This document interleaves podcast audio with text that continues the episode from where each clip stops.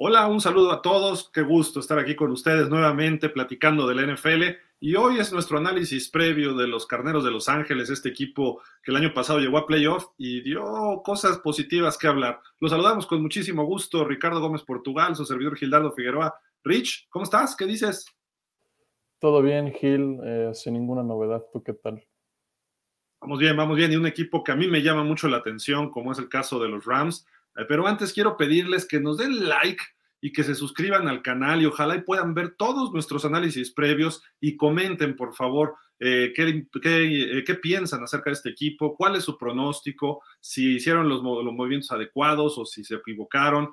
¿Qué creen ustedes de estos equipos? De todos, de los 32 tenemos videos, 32 equipos en 32 días. Pero bueno, vámonos de lleno con los carneros, mi estimado Rich, porque creo que hay que hablar bastante de ellos, ¿no? Principalmente la llegada de Matthew Stafford, este coreback que alguna vez fue la primera selección global de la NFL, llega ya en un plan como un coreback veterano a dar ese extra que no pudo Jared Goff, ¿no? Una selección muy alta también, eh, lo que fue un draft. Entonces, no cumplió Jared Goff su estancia aquí, pero esperan que Matthew Stafford pueda dar ese, ese pequeño paso que necesitan en la posición de coreback. A eso le apuesta Sean McVay eh, con este equipo y con esta contratación, que fue a través de un trade precisamente por Jared Goff con los Leones de Detroit, entre otras selecciones colegiales. El equipo está armado, gran defensiva. El año pasado se meten a playoff, le ganan sorprendentemente a los Seahawks de visitantes sin coreback porque estaban lesionados todos. Visitan a los Packers en la ronda divisional y el partido fue más cerrado de lo que indica ese marcador. Pudieron haber tenido sus oportunidades. Tienen al mejor defensivo del NFL en Aaron Donald, tienen un gran corner como Jalen Ramsey, el equipo está armado y Sean McVay sigue siendo un coach joven. Vámonos, este, Rich, ¿qué nos puedes platicar de los jugadores a seguir? Creo que ya mencioné algunos que son base de este equipo, pero ¿a quién destacarías tú? Evidentemente Matthew Stafford llega para reemplazar a alguien que también fue primera selección global del draft, como lo fue Jared Goff. Te diría Cam Akers también, pero parece que esta temporada no va a jugar para nada después de eh, esa lesión del talón de Aquiles que sufrió durante un entrenamiento de los Rams. Eh, los receptores me gustan demasiado. Robert Woods y Cooper Cup creo que son dos jugadores bastante notables. Defensivamente, Aaron Donald y Jalen Ramsey creo que son las piezas para seguir. Definitivamente, ¿eh? creo que hay bastante material, muchos jugadores de talla de Pro Bowl, quizá algunos All Pro, otros han tenido muchos reconocimientos y creo que el equipo, a pesar de que llega Matthew Stafford, le pertenece a Aaron Donald, ¿no? Este hombre que dos, tres, hasta cuatro bloqueos he visto que se quita y hace jugadas. Esto es impresionante, no es muy alto, pero tiene una habilidad fenomenal, tres veces jugador defensivo de la NFL, algo que iguala a JJ Watt nada más. Eh, obviamente tiene el reconocimiento, pero le falta quizá un poquito dar ese extra, ¿no? Si JJ Watt nunca llegó al Super Bowl, Aaron Donald ya llegó, pero ahora necesita ganarlo y están tratando los Rams a toda costa apostar su futuro eh, en lo que se refiere a trades y han cedido muchas primeras rondas. Este año no tuvieron primera ronda y no van a tener hasta el 2024 por todos los trades que han hecho, ¿no? Entre Jalen Ramsey, ahora Matthew Stafford, etcétera, y así podemos irle sumando. Pero bueno, ¿y qué te parece precisamente que ya hablamos del draft, eh, Rich? ¿Por qué no nos platicas cómo les fue en el draft este año a los carneros? Lo mencionaste correctamente, Gil. No tuvieron una selección de primera ronda en este draft 2021 tampoco, pero seleccionaron un jugador bastante explosivo en la segunda. Tutu Atwell, este receptor de Louisville, que en campo abierto es prácticamente imparable, es un velocista que te puede jugar en el slot y que también tiene bastante impacto en los equipos especiales. Fue una sólida selección de parte de los Rams, pero ahora me quedan dudas respecto a Van Jefferson, quien también fue su primera selección del año pasado, igualmente receptor de Florida. No sé a quién de estos dos jugadores le vayan a dar la oportunidad de ser el cuarto o quinto receptor, porque yo creo que Deshaun Jackson va a ser el tercero. Y también seleccionaron a Jacob Harris, este híbrido ala cerrada y receptor que llega de la Universidad de Florida Central. Eh, tiene más peso de ala cerrada y corrió las 40 yardas en un tiempo bastante inusual para esa posición. 4.43 segundos es bastante rápido para uno de esos monstruos que juegan en la posición de ala cerrada, ya sea desde la línea. Y em, creo que esos serían los dos jugadores más notables que seleccionaron en este draft. Siento que la apuesta es a jugadores a desarrollar ¿no? en este draft y creo que por ahí Sean McVay es un muy buen coach tiene un staff joven, que ya platicaremos ahorita de esto, y pueden desarrollar a los a ciertos jugadores para que se conviertan en estrellas próximamente. El ataque terrestre, eh, cambiando un poquito ya de tema o del draft, eh, vamos a lo que es agencia libre, trades. Llega Sonny Michel, este corredor de los Pats, eh, que va a aportar, ¿no? Y como ya decías, Cam Akers va a estar fuera todo el año, entonces necesitaban un corredor explosivo y con experiencia y encuentran eso justamente en Sonny Michel, estimado Rich. Sí, Sony PlayStation Michelle, como me gusta decirle. Este corredor que fue selección de primera ronda con los de los Patriotas y justamente les ganó ese Super Bowl 53 que perdieron los Rams, lamentablemente. Tuvo una gran carrera en los playoffs, o sea, no me refiero a sus carreras terrestres, sino que tuvo una gran actuación durante todos esos playoffs, Sonny Michelle pero como que desde entonces no lo hemos visto en la misma forma. Creo que ese fue como que el pico de su carrera hasta el momento. Esperemos que pueda tener actuaciones similares con los Rams de Los Ángeles, porque para eso se lo trajeron. Quieren ver al Sonny Michel de los playoffs del 2018. Los Rams parece un equipo bien armado. También llega en la agencia libre un receptor muy veterano, prácticamente de una generación atrás, quizás hasta dos, de Sean Jackson, que puede aportar algo a este cuadro joven, ¿no? Vamos a ver cómo lo, lo, aplica ahí Sean McVay en su sistema ofensivo, eh, qué, jugadas le da, qué paquetes, pero su velocidad sigue siendo fenomenal. Eh, y pues en pérdidas se les va Michael Brokers, un ala defensiva que incluso vino a México cuando eh, venían los Rams, vinieron a hacer una promoción. Y también me parece el ala cerrada que a mi, a mi gusto, Gerald Everett, es muy eficiente recibiendo pases, quizá no tan bueno bloqueando, pero ¿cómo compensar esto, este, mi estimado Rich? Porque yo no, creo que son dos jugadores veteranos que aportaban bastante a los Rams. Sí, Michael Brokers, uff, ya tenía varios años con este equipo de los Rams desde los tiempos del señor Jeff Fisher, que nos hizo bastante mediocres. Eh, se va a los Leones de Detroit prácticamente por nada de selecciones, lo regalaron casi casi los Rams. Eh, creo que lo pueden reemplazar con este jugador Sebastian Joseph Day, quien en la temporada anterior no se esperaba que tuviera el calibre de, juego que tuvo. Hizo las cosas bastante bien y creo que puede tomar sólidamente ese lugar de Michael Brokers. La salida de Gerald Everett sí les va a afectar porque creo que les gusta muchísimo correr estos sets con dos alas cerradas, igual que a los Patriotas de Nueva Inglaterra, y les encanta pues establecer play action y usar a sus alas cerradas en los bootlegs.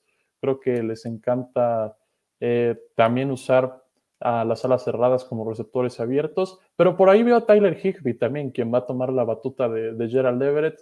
No ha hecho las cosas para nada mal. Eh, este jugador de los Hilltoppers de Kentucky del Oeste creo que pues va a ser el ala cerrada titular y también creo que por alguna razón fue que seleccionaron a, Jacob Harris, este ala cerrada receptor que podríamos llamarle para reemplazar a Gerald Everett como el segundo ala cerrada detrás de Higby.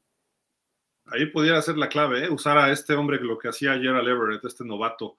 Eh, vamos a hablar rápido del staff de coacheo. Eh, decíamos, es muy joven. Sean McVay sigue siendo de los coaches más jóvenes. Ya llegó a un Super Bowl. Pero, ¿cómo está el staff integrado, este, Rich? ¿qué, ¿O qué opinas acerca del staff? Creo que es muy joven, están aprendiendo muchos. Se han ido varios recientemente, como que han agarrado chamba, Zach Taylor, Wade Phillips termina retirándose. Eh, por ahí, pues hay eh, Fácil que termina de, coach de coordinadores de equipos especiales, perdón, de, los vaqueros de Dallas. Entonces, e, es muy joven y muy nuevo, ¿no? Sí, sí. McVay, como ya lo comentas, es el entrenador en jefe. Creo que pues ha hecho las cosas bastante bien desde que llegó a este equipo. No obstante, sí noto como que cierto declive en este, en este roster. No tiene las mismas piezas que tuvo al llegar al equipo pero aún así los veo contendientes para llegar mínimo a la postemporada, ya sea como comodines. Y bueno, eh, del lado defensivo están eh, dirigidos por Raheem Morris, quien fue el eh, entrenador en jefe interino de los Halcones de Atlanta el año pasado, después de que Dan Quinn fuera pues sacado de Atlanta después de desperdiciar varias ventajas desde años anteriores. Hizo las cosas decentemente con los halcones. Creo que sí se notó un cambio de actitud en ese equipo y pues también hay que recordar que perdieron a Brandon Staley, una baja bastante importante, su coordinador defensivo, quien pues hizo de esta defensa mil maravillas, se fue como entrenador en jefe a los cargadores de Los Ángeles y La verdad es que no la tiene nada fácil Raheem Morris, tiene que llenar unos zapatos bastante complicados. No sé si le queda en la talla. Y bueno, en la coordinación ofensiva está Kevin O'Connell en su segunda temporada como el coordinador ofensivo de los Carneros de Los Ángeles. También en los equipos especiales tenemos a Joe de Camilis. Eh, entra en su primera temporada de, eh, como coordinador de equipos especiales con los Rams y ya es su año número 33 en la liga como entrenador. De los veteranos en este staff, pero bueno, ahí está el staff de cocheo de los Ángeles Rams para el 2021. Ya nada más nos falta saber los pronósticos de todos nuestros compañeros de pausa de los dos minutos acerca de Los Ángeles Rams en su temporada 2021. Vamos con ellos y regresamos con ustedes. Los Rams están obligados a ser líderes de su división. Este equipo va a terminar con 11 ganados y 6 perdidos. Llega Matt Stafford, que no es un gran, un gran coreback, pero sí es muchísimo mejor que Goff, que fue el peor de su división, y esto tiene que ayudar a esta ofensiva. McVay debe de alcanzar el máximo potencial de este equipo. La defensiva es la mejor y así debe de continuar hasta llegar al juego de conferencia. Los Rams, a pesar de tener buena defensiva, siento que están muy inflados eh, sí tienen al mejor liniero interior, eh, defensivamente hablando, y a uno de los mejores corners, pero no todo es eso.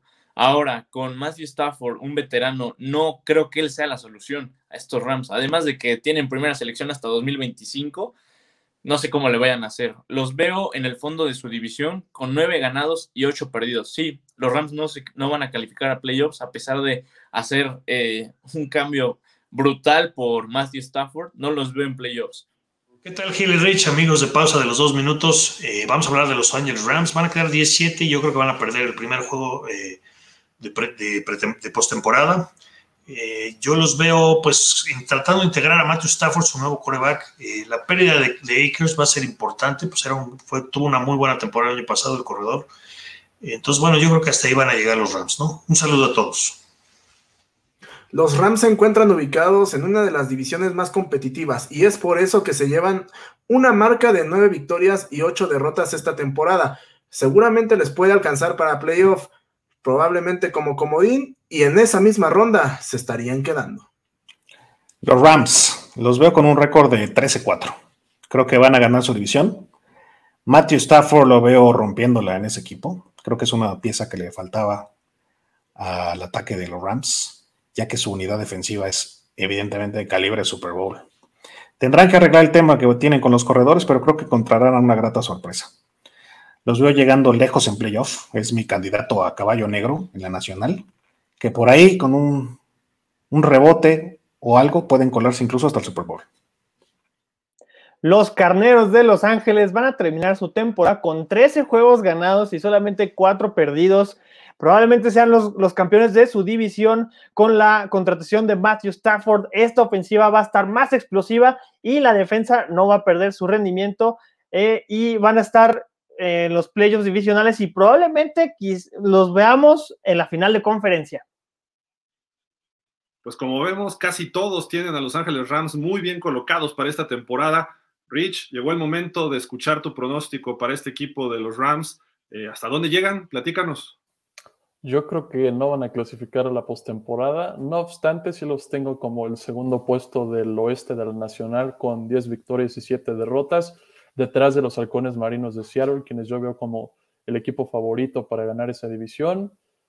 Creo que la baja de Cam Akers sí les va a afectar bastante. Michelle no va a poder llenar sus zapatos y la defensa no va a jugar al mismo nivel que, lo hizo el año pasado por la salida de Brandon Staley. Se tienen que acoplar a este nuevo sistema de Raheem Morris. No obstante, veo a Matthew Stafford haciendo las cosas bien, como el, juego aéreo de los Rams. Creo que les doy 10 victorias y 7 derrotas. Un buen equipo, pero se quedan así de llegar a la postemporada. Wow, interesante, interesante. Yo sí los pongo en playoffs. Y yo sí creo que van a ganar la división muy apretado, sobre todo con San Francisco y Arizona un poquito abajo, pero creo que van a ganar la división con una marca de 11-6, tampoco va a ser algo tan sobresaliente. Eh, quizá también terminen con la misma marca los 49ers o alrededor de esta, quizá con un 17. Matthew Stafford sí va a ayudar a mejorar a este equipo, sobre todo en el juego aéreo. Eh, sí, la ausencia de Cam Maker, estoy de acuerdo contigo, Rich, es un factor importante, pero pueden compensar con Henderson y con Michelle, pueden alternar estos jugadores y correr en, en equipo, no nada más con un solo corredor de batalla. Y la defensiva sigue siendo muy buena, no veo por dónde. Bajó el staff, sí, ya lo vimos, pero creo que el equipo va a poder ir respondiendo de alguna forma durante la temporada. Así de que, pues ahí está, díganos por favor, comenten sus pronósticos. Hay gente que pone a los Rams en el Super Bowl, ¿eh? déjenme les digo. Entonces, eh, pues vamos a ver, vamos a ver, jugando en su propio estadio. Imagínense Chargers contra Rams, sería interesante. Pero bueno, díganos por favor su opinión, sus pronósticos, si están eh, los movimientos correctos los Rams. Eh, nosotros nos despedimos, les agradeceríamos muchísimo que nos den un like, que se suscriban y que nos sigan en todas nuestras redes sociales que aparecen acá abajo en el bottom line, están ahí pasando en Facebook, Twitter, Instagram y demás, para que estemos en constante comunicación con ustedes. Muchísimas gracias, Ricardo, nos estamos viendo. Gracias a ti, Gil, ahí nos vemos. Y pues bueno, recuerden, todos los equipos, 32 equipos en 32 días previo a la temporada 2021 de la NFL. Hasta la próxima.